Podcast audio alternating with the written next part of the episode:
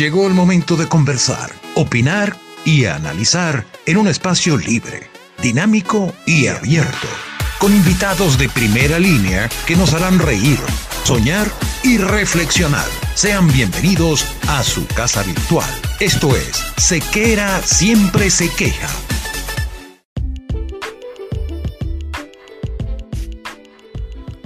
Vestir bien no es casualidad, es cuestión de actitud. No podemos dejar en manos inexpertas el cuidado de nuestra imagen. Por eso, ponerse en las manos del maestro Carlo es la decisión más acertada. Ingrese al mundo de la exclusividad, ingrese al mundo de Carlo y en estos momentos difíciles de distanciamiento social, por favor, quédate en casa.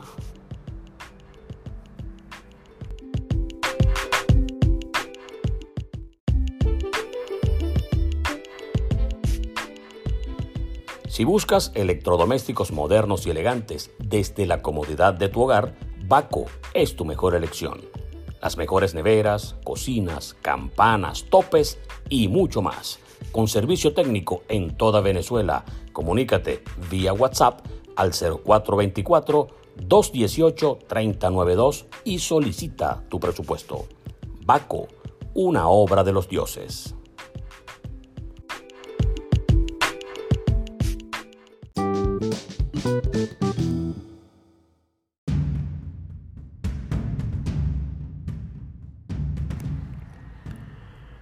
¿Qué tal amigos? Sean bienvenidos a un nuevo episodio de Sequera Siempre se queja. Continuamos. Digo que esta temporada es la temporada de la cuarentena. Temporada 1, cuarentena. Aquí ya dije en un post anterior que íbamos a tratar de hacer, no sé, la mayor cantidad posible con invitados eh, en días sucesivos. Por lo menos 10, 15. Probablemente llegaremos a, ese número. Y después eh, será un poquito más espaciado porque Tampoco la idea es hacer uno diario, porque este tipo de plataformas no, no se presta o, no, es ideal que, se queme todos los días. Pero como estamos en cuarentena y todos necesitamos matar un poquito más de tiempo, entonces podemos sacar uno diario, aunque eso va a quedar siempre en el archivo y ustedes pueden escucharlo cada vez que, que quieran. Y siempre se harán promociones para recordar los que ya se emitieron y que no están en la parte actual de, o están saliendo nuevos, pues. Pero eso es en materia de otro de otro episodio. Por lo pronto aquí vamos a seguir con nuestros amigos, con nuestros invitados. Aquí le toca a un hijo de la vida importante, del cual me siento muy orgulloso. Eh, tuve la oportunidad de trabajar con él en Televen durante varios años e incluso compartí con él lo que fue su despedida, su última transmisión en Televen antes de irse a México donde en la cadena ESPN tuvo una exitosa carrera durante 11 años. Luego de esos 11 años decidió trasladarse a los Estados Unidos, donde actualmente funge como ancla de eh, programas importantes desde el punto de vista deportivo en la cadena Univisión. Así que es un placer, un gusto, un orgullo además eh, recibir en Sequera Siempre Se Queja a Chiquilín, Chucky, a otro de los hijos de la vida, Antonio Kerky Villanueva, conocido mediáticamente como Tony Kerky. Así que luego de la pausa estaremos conversando con Tony. Ya venimos.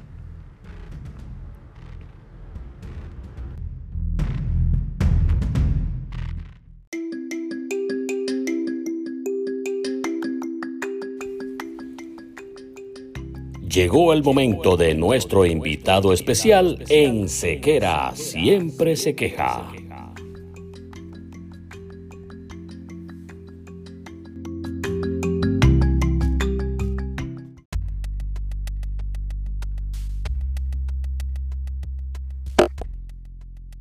Bueno, ya está ahí al aire, ya estamos al aire. ¿Aló? Sí, señor, estamos al aire perfectamente. Yo te escucho a la perfección. ¿Qué pasa, Sequerita? ¿Cómo está la cosa? Hermano mío, estamos bienvenidos a Sequera Siempre Se Queja. ¿Tú crees aquí, preguntándome, aquí preguntándome por qué el título, por qué el título del podcast, ¿ah? Bueno, usted me conoce hace tiempo, más o menos debes intuir alguna una que otra pista para ver por cuál es la causa de. No, lo que pasa es que eso tiene su, su, su, inicio, ¿no? Una transmisión esta de La Guaira, el circuito radiofónico de La Guaira. Este, era una época que estaba el, gerente general de la época.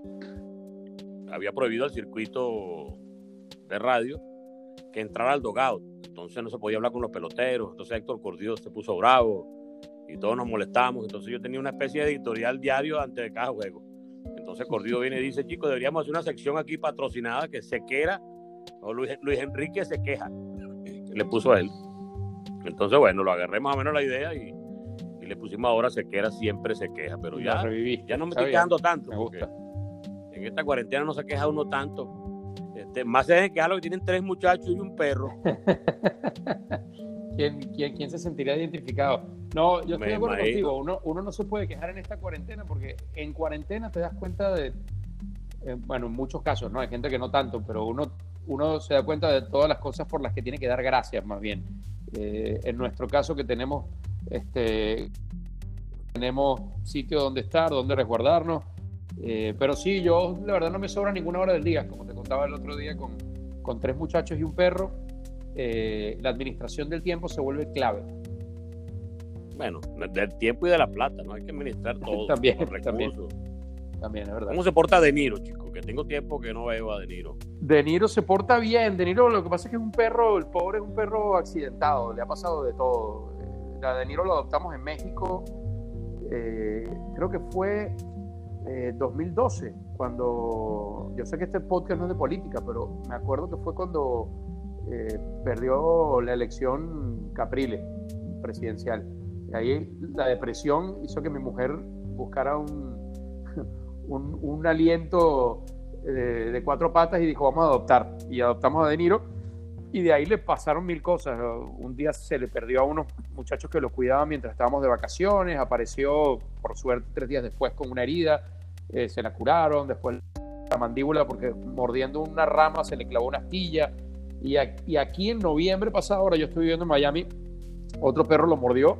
Y fue bien traumático eso, la verdad, porque yo ahora cada vez que salgo a pasear con él, estoy así como pendiente de que no me encuentre ningún perro sin correa porque ya, me pongo nervioso. Bueno, el, perro acontecido. No, yo te lo digo porque ahora yo tengo perro que se llama Chapo, entonces sí, ya, ya vi. perros lo demás. Lo extrañas, ¿no? Chapo. Sí, chico, eh, bastante, ¿no? Cada vez que hablo con Carmen, acabo de hablar de ese ratico con Carmen y, ya casi que lo primero que pregunto es eh, ¿y el Chapo? Entonces me dice una de esas, negro, y tú no más piensas pedir que sea una foto mía de, de, la cara, lo que hace, mándame una foto del perro, mándame una foto del perro, ponme un video del perro, pero bueno, a lo mejor es que está poniéndose viejo uno, uno no sabe que... No lo dudes. O, los perros despiertan esa, ese, tipo de, de sentimientos. Sin embargo, eh, aquí vamos a hablar de Tony Kerky y de su cosa y no del perro. Bueno, a, menos que sea el perro tuyo accidentado. ¿Sabes qué? Eh, tu último trabajo en Venezuela, luego de tantos años que estuviste en Televen, fue el Mundial de Baloncesto en Japón. Sí, sí, lo recuerdo bien. Que nos tocó hacerlo a ti y a mí. Y de hecho era la incursión oficial mía prácticamente dentro del mundo del baloncesto. Y nada más y nada menos que con un, un mundial en el cual estuvo presente la selección de Venezuela. Con la particularidad de que esos horarios eran bastante extraños, porque era en Japón, entonces juegos a las 3 de la mañana, a las 2 y media. ¿Por qué tú no le cuentas a la gente eh, detalles de la celebración o despedida más larga de la historia de cuando alguien decide irse para otro país a trabajar? Sí, esa, esa época coincidió, como, como bien comentabas tú, fue mi último trabajo con Televen. De hecho, yo, yo ya había avisado a mi jefe. Yo, mi trabajo de día a día era con el noticiero, con, la, con el departamento de información, pero yo hacía muchas cosas con deportes, ¿no? trabajo del día a día, yo tenía un segmento de, de deportes de tres minutos. Cuando me peleaba y ganaba la pelea, cinco minutos, seis minutos. Pero bueno, esa es otra historia. Y ya le había avisado a la, gente del noticiero que yo me iba a ir a trabajar a, México porque me había llegado la oferta de ESPN. Y dentro de esto se acercó a mí la gente de deportes y me dijeron, mira, está el Mundial de Básquet, quisiéramos que lo hicieras con nosotros, con Luis Enrique. Eh, y le dije, sí, vale, adelante. Y yo negocié con la gente de ESPN incorporarme un poquito más tarde, incorporarme en septiembre. Y claro, ese último mes de, despedirte de tu país, de, irte a trabajar a otro lugar, de, cerrar muchas cosas, porque además uno tiene que, no sé, vender el... Eh, yo vivía con mis papás, entonces tampoco tenía muchos problemas ni de alquilar un apartamento, ni de venderlo, ni nada, pero sí hay que ir cerrando cositas y se complica todo. Y además uno le gusta irse de la gente, ¿no? Entonces, algunas cuantas despedidas, una de las cuales eh, fue, me acuerdo si fue un viernes y, el, y la madrugada del sábado, a las 6, 5 de la mañana, teníamos un juego de, eh, el último juego, si no recuerdo mal, del Mundial. Y bueno, tú te acordarás muy bien porque yo llegué sin voz, prácticamente. Me, me despedí, mi última transmisión con Televen fue con la garganta como al 5% más o menos. Sí, después de haber cantado, eh, gritado y bailado, quién sabe hasta cuándo. Sí, pero fue una, fue, fue, fue, era, era una fiesta de despedida como por, como por un guion. Hoy toca Sabú, hoy toca no sé qué, sí. hoy toca casa de otro, hoy toca casa fulano. Y así tuviste, sí, recuerdo la paridera de esa última transmisión. Por ahí tengo unas fotos, por cierto. Me encontré unas fotos de esa, de esa semana de, la, ropa, porque nosotros siempre trabajábamos de traje, ¿no? Cuando hacíamos béisbol o la mayor parte de las veces, pues.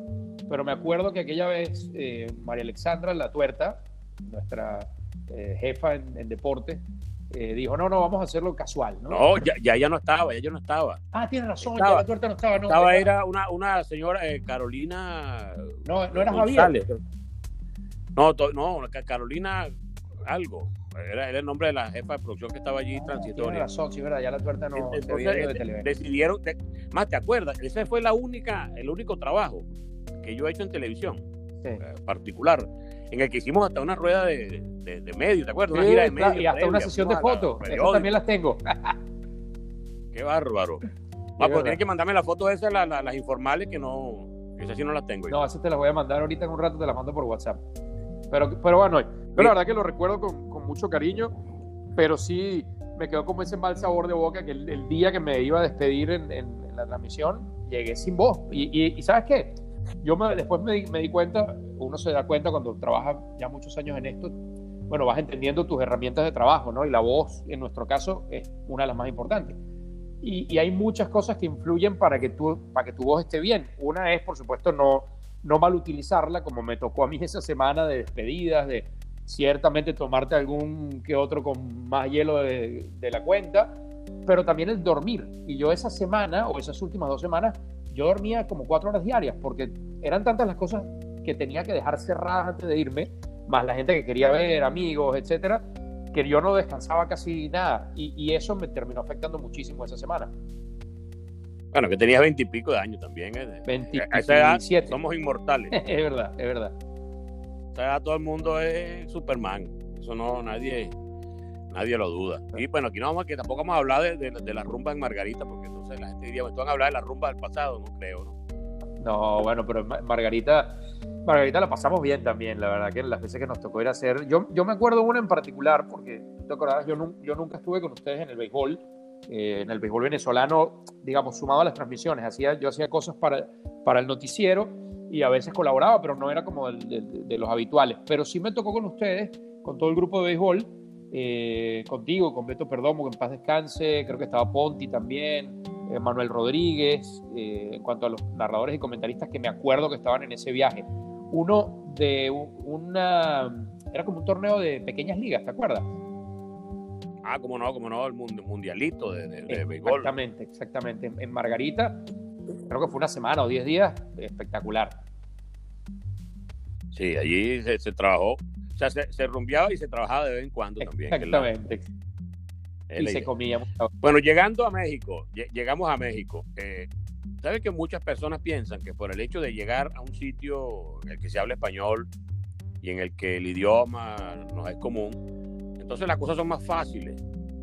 Y resulta que yo prácticamente viví todo la, el asunto del trámite de la visa y todo lo, lo, lo, que, lo, que, hiciste y pareciera ser un poco más difícil que en otras partes, ¿no? Pues bastante rígidos son en, en materia de obtener los papeles para poder trabajar. Y eso que tú ibas con la cuestión de un contrato de ESPN, que no era cualquier cosa. Sí, sí, y ellos la verdad se, en todo momento se encargaron de, de esa parte, pero claro, eh, tenía sus, eh, sus temas este, que, creo que en, en, muchos países funciona así. Eh, a mí la verdad no, creo que no me fue tan mal, escuchando también historias de, de otras personas. Eh, yo llegué y, y, empecé a trabajar. Yo llegué, no, no se me va a olvidar porque me acuerdo que el, que me hizo la propuesta, la oferta, Rodolfo Martínez, que todavía está en ESPN, me dijo, bueno, primero él me quería el primero de agosto ahí, y ahí se cruzaba el tema del Mundial de Básquet, yo le dije, mira, yo necesito por lo menos un mes más. Entonces, cuando definimos fecha, me dice, bueno, ¿qué día quieres viajar? Y no me acuerdo por qué a mí me cuadraba, yo le dije, mándame el 11 de septiembre, pues estamos hablando de 2006, lo de las Torres Gemelas había sido en 2001. O sea, era muy reciente. Es correcto. Y me dice, ¿tú estás seguro que tú quieres viajar un 11 de septiembre? Le dije, mira, mientras me mandes directo a México y no me mandes por Estados Unidos a hacer escala, perfecto. Entonces me acuerdo muy bien el día. Y yo llegué un 11 de septiembre y el 16 yo ya estaba haciendo mis primeras cosas con, con ESPN. Entonces, mientras me iban sacando los papeles, yo empecé a trabajar. Pero claro, eso representaba, ahora que hablabas de los obstáculos, eh, de por ejemplo, yo, yo trabajaba pero no cobraba sueldo esos primeros dos meses porque ellos estaban tramitando los papeles y mientras me salía mi permiso de, de trabajo, como mi residencia, digamos, temporal, eh, yo no podía abrir una cuenta, o sea, había, había como muchos obstáculos pero ellos se encargaron siempre de, que yo estuviera cómodo. Pues mientras tanto me pusieron en un hotel, que esa es otra cosa. Uno dice, ah, qué sabroso vivir en un hotel. Bueno, sí, las primeras dos, tres semanas. A ti te está tocando ahorita, ¿no? Estar fuera de casa por una situación, eh, digamos, forzosa, no porque tú quieras hacerlo. Si tú estás de vacaciones y dices, me voy a ir un mes y voy a ir de este hotel y este hotel es diferente a que tú te quedes ahí porque en ese momento no puedes hacer otra cosa. Entonces, eh, esa parte fue un poquito incómoda, y ya yo quería tener mi casa, quería tener mis cosas. Además, para mí, Luis, eh, era no solo llegar a ESPN, que era un sueño, llegar a trabajar a ese lugar que había visto mucho tiempo como, como la meta casi, casi final, sino independizarme, porque yo vivía con mis papás hasta los 27 años que estuve en Venezuela y para mí irme a México significaba también comenzar otras experiencias, o sea, vivir solo, cocinarme yo solo, tantas cosas. Entonces, esa parte también fue para mí de mucho bueno, el crecimiento personal, porque el otro no tanto. no, de eso ya, de eso como en el 2001 más o menos se acabó. Así estoy ahorita, cocinándome yo mismo, lavando la ropa yo mismo. Bueno, la ropa no, no tanto, porque como no se usa mucho ropa, sino la franela, me pongo una, lavo la Puro otra. pijama. A mano y la pijama y cosas así, pero no, no hay que, no, no se puede salir. Hoy se podía salir, según eh, una hora y 500 metros de distancia de donde tú estás, pero ya la, la autoridad. Ya echaron para atrás. El alcalde de aquí dijo no, porque el costo político sería muy grande si, si empieza a, repuntar el contagio y, los fallecidos y todo eso. Entonces no, no quisieron arriesgarse. Así que sigue la cuarentena por ahora aquí hasta el 10 de, de mayo. Ya veremos bueno, mira, yo, yo hay que aguantar. De un, de un casado con hijos pequeños, tú eres casado con perro, pero tu mujer y tu perro están aquí miles de kilómetros ahora. De un casado con niños y perros, te digo, haz las cosas que yo no puedo hacer. Siéntate a leer muchos libros, siéntate a ver muchas películas. Yo me he escapado, me, he echado mis, mis, escapaditas dentro de la casa eh, a las horas ya de madrugada para ver The Last Dance, el documental de los Bulls del, de los 90, y de vez en cuando he colado una que otra película, pero no hay tiempo, papá. Sí, no, yo, yo solo, me toca verlo esta noche en Netflix, lo veo. Ya está puesto en Netflix aquí. Acuérdate que lo que hablamos ayer, aquí ya está colgado, ya está subido.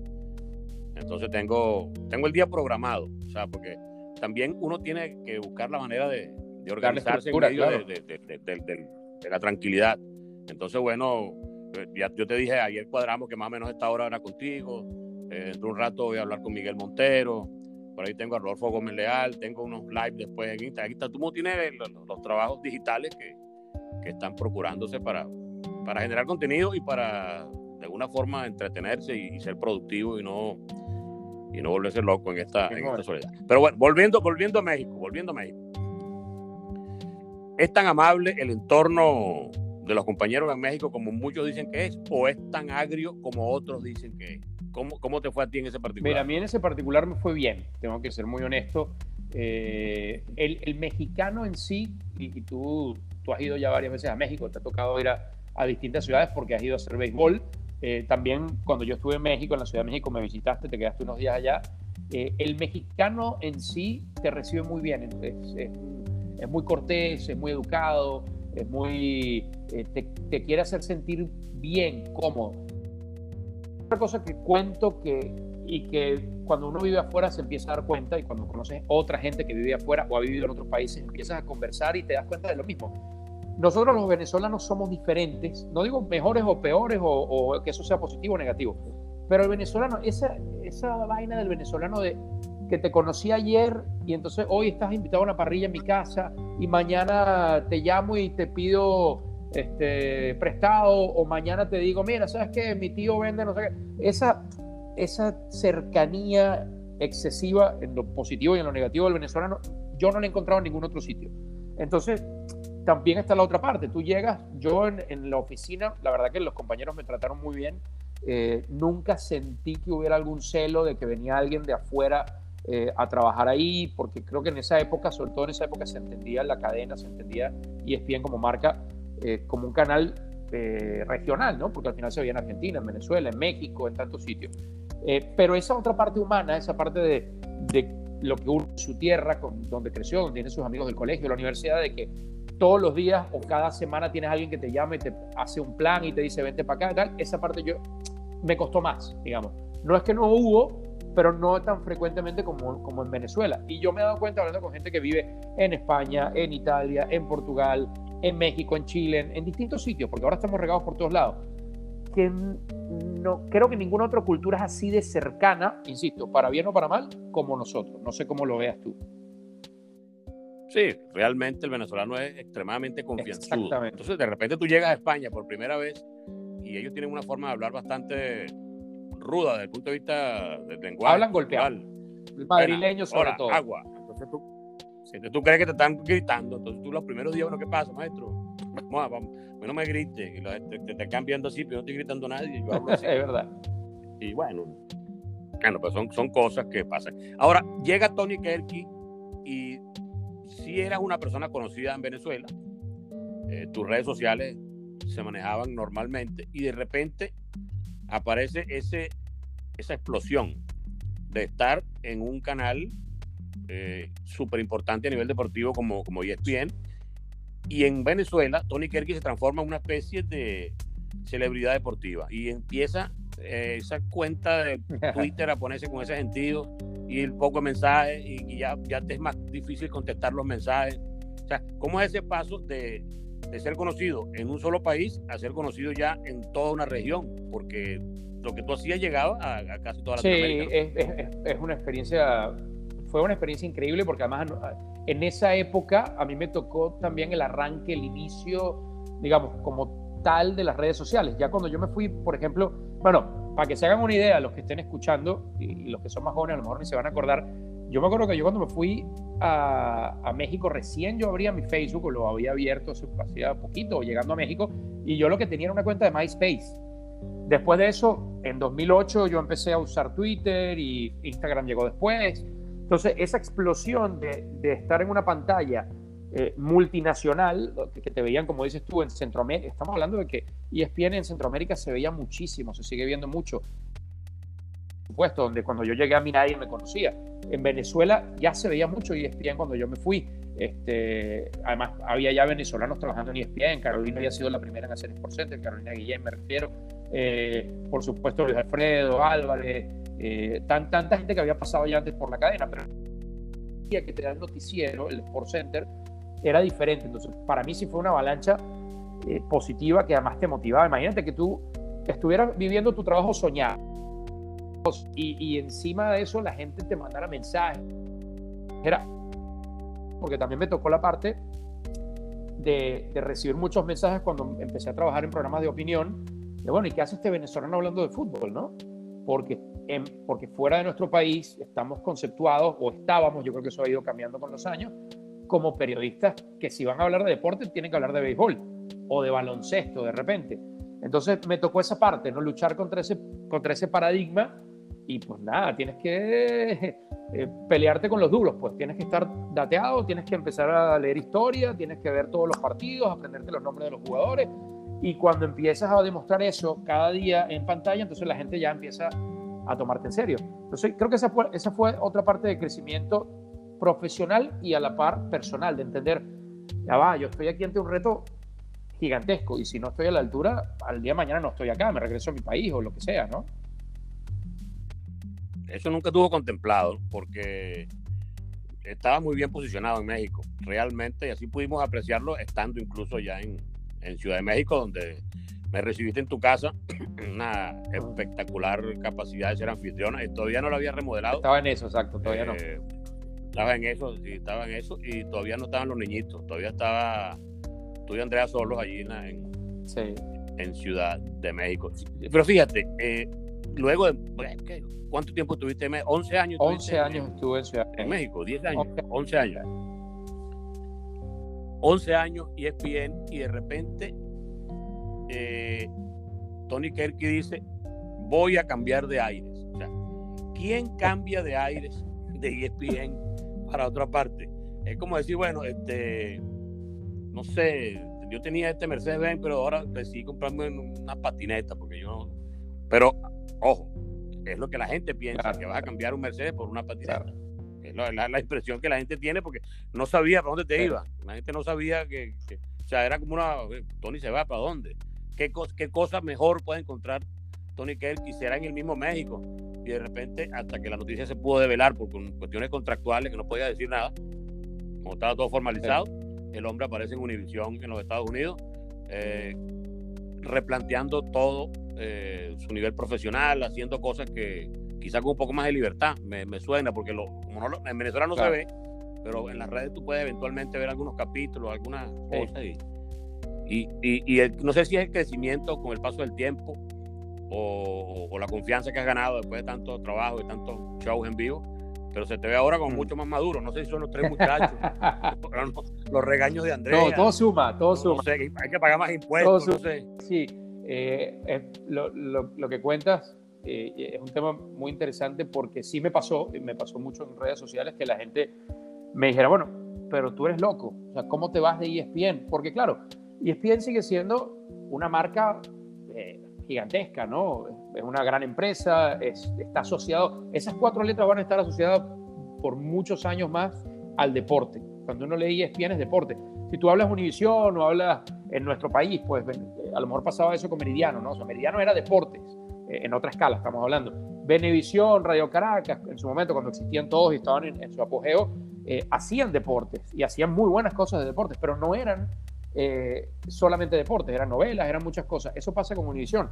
Pero además eso, la gente me, vinculó durante muchos años y ESPN y, y no entendía que yo me fuera a otro lugar, porque además fue una decisión mía.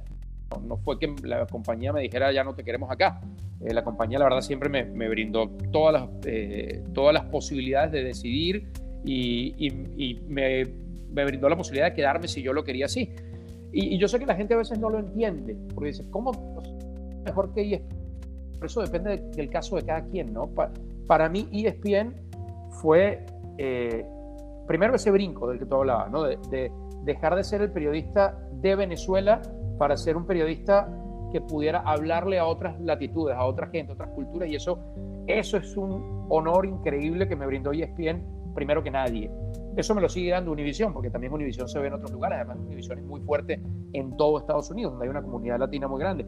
Pero además, para mí, lo que yo había hecho en ESPN ya, ya había llegado a un tope, ya yo no, había oportunidades que yo quería, que por distintas razones, pues la compañía no me las daba, ¿no? Porque la compañía tenía otros nortes, tenía otras ideas, porque había que darle oportunidad también a otras personas. Entonces, yo se lo digo siempre a la gente que te pregunta a veces por un consejo de, carrera, un consejo profesional. Uno tiene que, en la medida de lo posible, estar lo más feliz que se pueda con su trabajo. Y yo, la verdad, en mi día a día estaba contento en ESPN, pero yo me decía a mí mismo, bueno, puedo estar más contento, puede haber otra cosa que me llene más y, y, y al final tienes que probar. Y esa prueba en Univision me dio cosas que, por ejemplo, no, no había podido hacer en ESPN. Me tocó ir una cobertura de una Copa del Mundo prácticamente completa, me tocó ir una, a varias coberturas de UEFA Champions League, que era algo que tenía en mi, en mi eh, lista de pendientes y no lo había podido hacer con ESPN. Con ESPN hice muchas cosas, me tocó una serie mundial, me tocó una final de, eh, de Grand Slam de tenis, me tocó un par de finales de NBA, pero bueno, llega un momento que tú quieres más y el único responsable de, de darte esa oportunidad eres tú mismo. Exacto, arriesgo, lo que sea. Y, confiando en la, capacidad profesional que si, alguien te propone un traslado de esta naturaleza es porque te han visto, te han escauteado antes, no van a traer a cualquier loco a, que venga a encargarse de su, de su programa. Y ahora te sientes mejor, claro, tienes que sentirte mejor ahora porque todo tiempo presente el, ser humano inteligente tiene que inducirlo para que sea ese el mejor tiempo de, su vida, porque se va a volver loco pensando en que antes que estaba bien y que no se sabe cómo hacer las cosas en el futuro. Pero eh, el Kerky de antes, el Kerky de ahorita, está mejor ahorita que antes. Sí, yo, yo, sí, bueno, son, muchas cosas porque en ese, en ese sentirse mejor, como tú dices, entran, entran también tantos factores, ¿no? Eh, yo ahora, ahora tengo una familia más grande, tengo dos, dos nenas que nacieron hace 10 meses, que son una, una maravilla, que las veo en la mañana, ya con eso ya con eso gané unas cuantas horas de felicidad en el día. Eh, mi hijo Diego, que tiene casi cuatro años, que ahora ya empiezas a hacer cosas con él que, que las sueñas cuando quieres tener un niño o una niña, ¿no? Jugar con él, tantas cosas. Y en la parte profesional, eh, mm, eh, lo que te decía, me ha dado Univision la oportunidad de crecer en muchos sentidos. Yo, por ejemplo, ahora no, estoy todos los días conduciendo, yo conduzco un programa de fútbol con gente además que valoro muchísimo, que, que les tengo muchísimo respeto profesional, que los llegué a ver yo como televidente antes de trabajar en este medio, Luis Omar Tapia, Diego Balado, eh, me toca trabajar día a día con Iván Zamorano, que además de ser un goleador espectacular, que nos clavó muchos goles en eliminatoria con Chile, pero bueno, eso queda atrás con la amistad. Eh, me toca trabajar con Carlos Pavón, un goleador hondureño fantástico. No, no solo son grandes personas, son gente con la que yo comparto día a día y me encanta, sino son gente que me hacen aprender cada día más en el trabajo.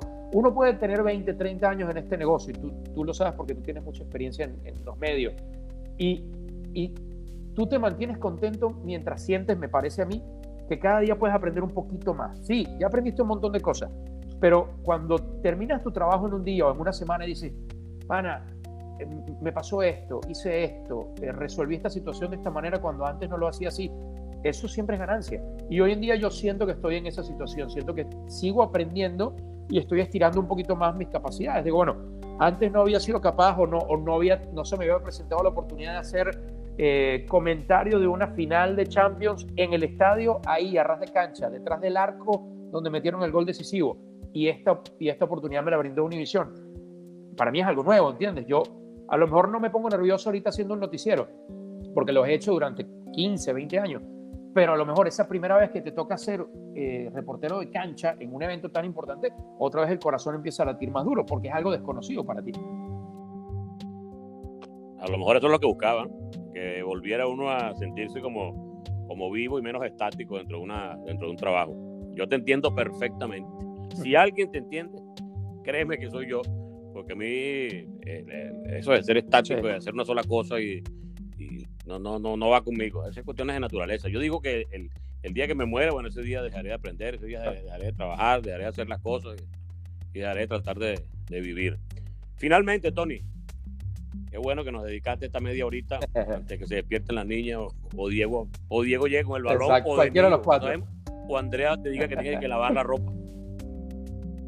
Te, iba a decir una cosa, del Tony Kerky músico, que era un puntico que, que no tratamos, ¿Queda algo todavía o ya se te olvidó la, Queda muy poco. Yo nunca, mira, yo nunca fui virtuoso con ningún instrumento. Agarré la guitarra unos años, eh, sobre todo animado porque tenía unos, unos muy buenos amigos de la universidad, de la vida, que uno de ellos sí era, era un tipo muy bueno en la guitarra y tal, y fue como que nos empujó a todos. Bueno, vamos a hacer una banda de estas de garaje y nos reunimos a tocar los fines de semana. Y, y el que hoy es mi cuñado, que además es mi amigo toda la vida, era el baterista, yo era el único de los cuatro que se animaba a cantar, no que yo cante bien, pero bueno, era el que cantaba menos mal o el que menos miedo al ridículo tenía por experiencia. Y entonces ahí agarré, me puse a cantar y me puse a agarrar un poquito la guitarra, pero lo más básico, ¿no? Y, y nada, esa repetición, ese hacerlo todas las semanas me llevó por lo menos a un nivel de, de que no me diera vergüenza presentarme en un, en un, par de locales nocturnos de amigos, porque no, no era por, por decir, mira, vamos a, traer a estos muchachos a contratarlos. No, mira, dame chance para tocar ahí dos horitas en tu local. En Maroma Bar, por ejemplo, uno de ellos, que eh, la gente de Maroma siempre tuve muy buena amistad con ellos y, pasé muchos, muchas rumbas ahí. Este, y esa parte, coño, yo la disfruté muchísimo. Pero con el tiempo, cada vez más escaso, con el trabajo, con los niños, con todo, yo de verdad que tengo tiempo que no agarro la guitarra. Lo hice hace poquito porque Diego me dijo, ah, papá, canta una canción y tal y empecé a desempolvar ahí, los dedos me quedaron, bueno, pues de la falta de práctica. Pero es de esas cosas que tienes de, que anotas en la lista que dices, cuando vuelva a tener tiempo alguna vez, cuando los niños se gradúen, cuando tal, voy a volver a agarrar la guitarra. Yo te aviso, yo te llamo, Sequerita, cuando eso pase. ¿Cómo no? Y para, a ver si nunca tuvo a, la, a, la, banda, porque esa banda nunca, nunca tuvo. Nunca tuvo, pero sí, buenos tiempos, lo recuerdo con cariño. Bueno, con cariño te recuerdo yo también. Eh, siempre he estado en contacto contigo y me, me, contentó mucho cuando en primera instancia diste el salto a ESPN y te internacionalizaste. Muy orgulloso nos sentimos todos en la casa. Sabes que Carmen te tiene un gran cariño también. Luego, cuando tu partida a Estados Unidos, que suponemos que fue para mejorar, nos sentimos aún más contentos. Y esto es parte de lo que, de lo que uno va sembrando, ¿no? Cuando la gente que uno tiene, con la que uno tiene cariño, se supera de una manera exponencial, entonces, bueno, el cariño también se, se supera y, y, es una especie de orgullo como si fuésemos todos, como si los hijos de uno estuviesen haciendo tú bien. que ese cariño es mutuo, porque además los que te conocen de cerca saben que eres un tipo muy generoso y que con, con muchos años que llevas en el medio de, del periodismo deportivo, de la narración, eh, del béisbol, de, otros deportes también, ha sido siempre una persona capaz de, tenderle la mano a la gente que va empezando, a la gente que tiene menos experiencia, de dar un consejo eh, a tu manera, porque no, eh, a, lo mejor no eres el más ortodoxo, porque también cuando hay que hablar golpeado, hablas golpeado, cuando hay que decir las cosas de frente, las dices, eso es siempre, y eso yo lo aprecio, porque no, tampoco es algo que, es algo que escasea en este mundo, eso de, hablarle a la gente directamente lo que uno piensa, sea bueno o sea malo. Y, creo que muchos que, estuvimos alrededor tuyo en algún momento de tu carrera y de nuestras carreras, te lo, te lo vamos a agradecer siempre. Bueno, agradecido con esta Abrazo, hermanito. deferencia. Vaya a cuidar, muchachos. Estamos muy contentos de lo como te está yendo. Esperemos que sigan los éxitos. Y bueno, eh, no se diga más. Gracias por atendernos, Tony. Y estaremos siempre en contacto. Tony Kerky, Antonio Kerky Villanueva. Chucky para algunos también estuvo con nosotros en otro episodio de Sequera Siempre se queja. Nos encontramos en una nueva oportunidad. Chao.